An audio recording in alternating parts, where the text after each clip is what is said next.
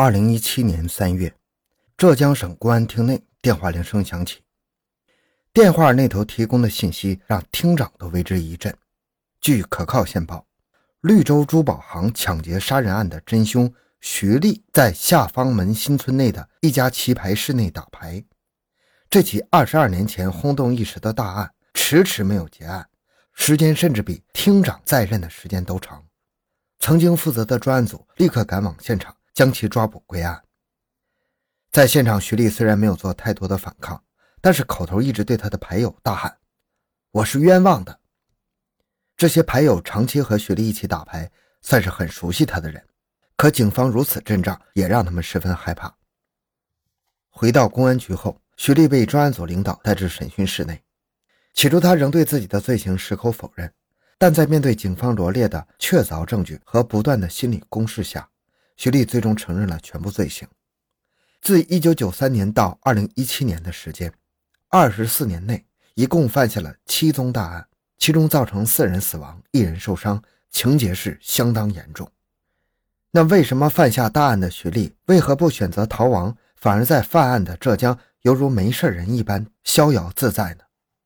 欢迎收听由小东播讲的《浙江珠宝抢劫案》，徐丽七次抢劫杀害四人。逃亡二十多年间，住豪宅，娶校花。回到现场，寻找真相。小东讲故事系列专辑由喜马拉雅独家播出。徐丽幼年的时候，家里非常穷，甚至无米下锅，终日不能果腹的徐丽，在读完初中后，便开始幻想自己会成为富甲一方的大老板。可他觉得自己想做点小买卖，连启动资金都没有，于是选择为了钱财走上了偏路。起初，徐丽只是做一些小偷小摸的勾当，亲朋邻居们都知道他家条件比较艰苦，因此没有与他计较。在多次偷窃小物件得手之后，他不再满足了，开始偷一些大物件。可常在河边走，哪有不湿鞋呢？一九九零年，徐丽因为盗窃罪被判了三年。一九九三年，徐丽出狱后，家里把她送去当地的一所卫校读书。可是她旧习难改，又开始偷身边人的钱。不仅如此，他的胆子越来越大，跑到台州医院收费处，当场抢劫柜台几万元。抢劫来的钱财，一部分他用来交学费，其余的用来打牌。按徐丽的说法，便是稳固发展不会有大成就，像打牌这样来钱的方式才是最好的方式。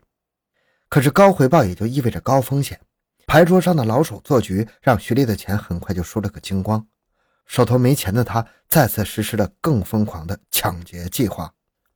徐丽的计划是对当地的信用社实施抢劫，紧张的他当场杀害了一名阻碍他的女值班员，而后还在抢劫一家小金铺时杀害了一名大爷。就这样，徐丽从最早上学期间的小偷小摸，到后来实施抢劫并杀人，野心越来越大。欲望也更加膨胀。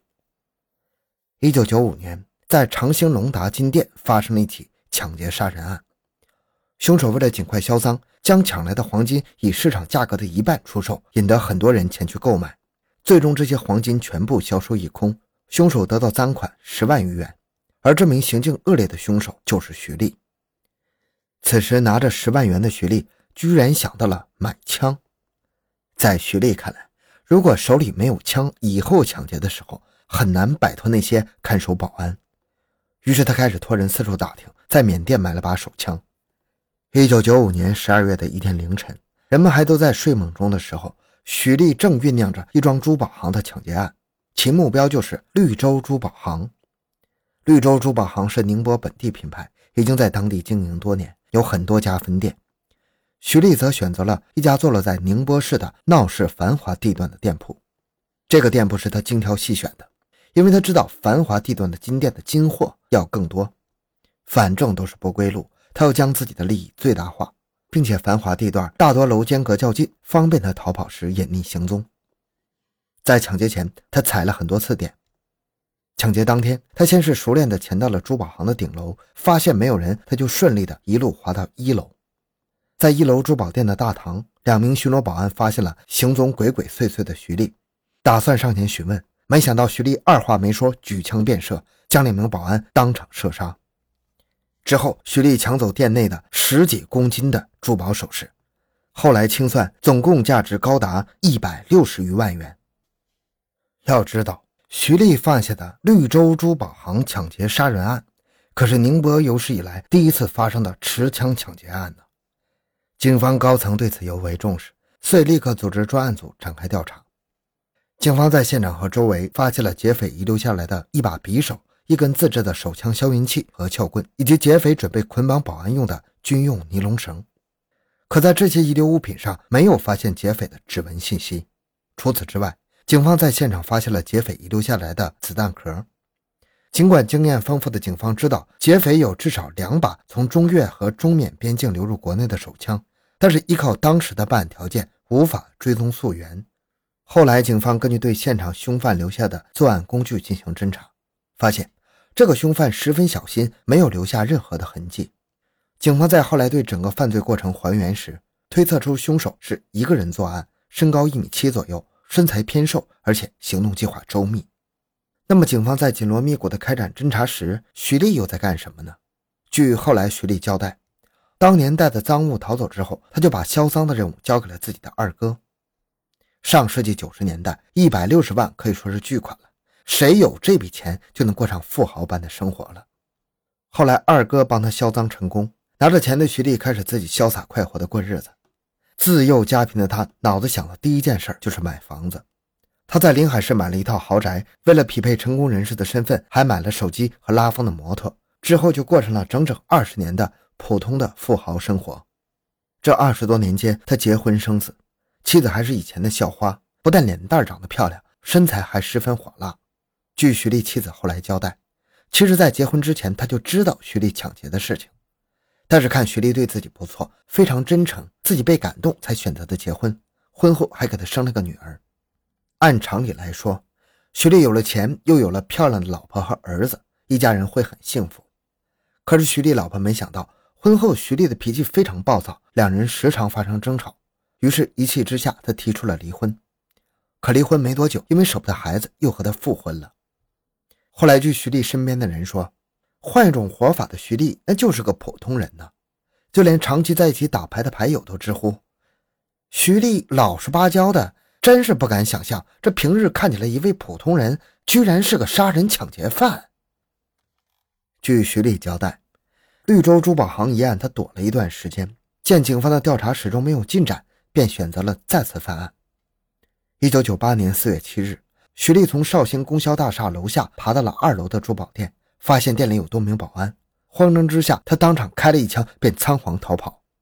而后，警方在大厦的附近取证时，发现了凶犯落下的包，里面装的全是作案工具。经过弹头对比证实，此次行凶的就是两年前绿洲珠宝行持枪杀人案的罪犯。这次，警方在取证过程中发现了一处指纹。可遗憾的是，由于当时的数据库并不完善，没有办法进行比对核实，如此重要的线索也就此中断了。没有得手的徐丽回到住所后，发现自己的作案工具包不见了，惶恐不已。知道自己露出马脚的徐丽，用回归正常生活掩饰一切。可是生性爱赌的他，整日游手好闲，将打牌当成了唯一的营生手段，最终输得血本无归。二零零四年的一月。没有钱的徐丽按耐不住了，再次潜入到诸暨市的一家百货商场。有了之前的经验，他的作案时间还是选在了凌晨。他趁着保安打盹的时候将其刺伤，并在保安腿上开了一枪。由于是深夜，凶犯蒙着面，案发后保安并没有能够描述出凶犯的样貌。但是警方通过子弹对比，基本确定这几起发生在浙江地区的珠宝抢劫案是同一个人。二零零七年。诸暨市嘉瑞珠宝行发生了一起抢劫未遂案，凶手还没能潜入到珠宝行里面，就被防盗网和高压电之间产生的火花惊扰到内部保安，吓得自己仓皇而逃。警方赶到现场，对周围环境进行勘查，提取了附近一个饮料瓶上的 DNA，这个证据是除了指纹之外更有力的证据。到了2007年的时候，已经有监控视频了，警方也尝试用监控找到凶手，可是由于劫匪作案时戴着头套，并且当天街上人流量很大。警方在对监控录像反复观看后，也没法直接认定劫匪身份。后于二零一零年才真正在监控录像中确定犯罪嫌疑人照片，并且公布。从1995年的抢劫杀人案开始，警方从未停止过侦查，直到2017年，专案组技术人员远赴北京，通过对五千多万份指纹样本比对，最终成功锁定了嫌疑人徐丽。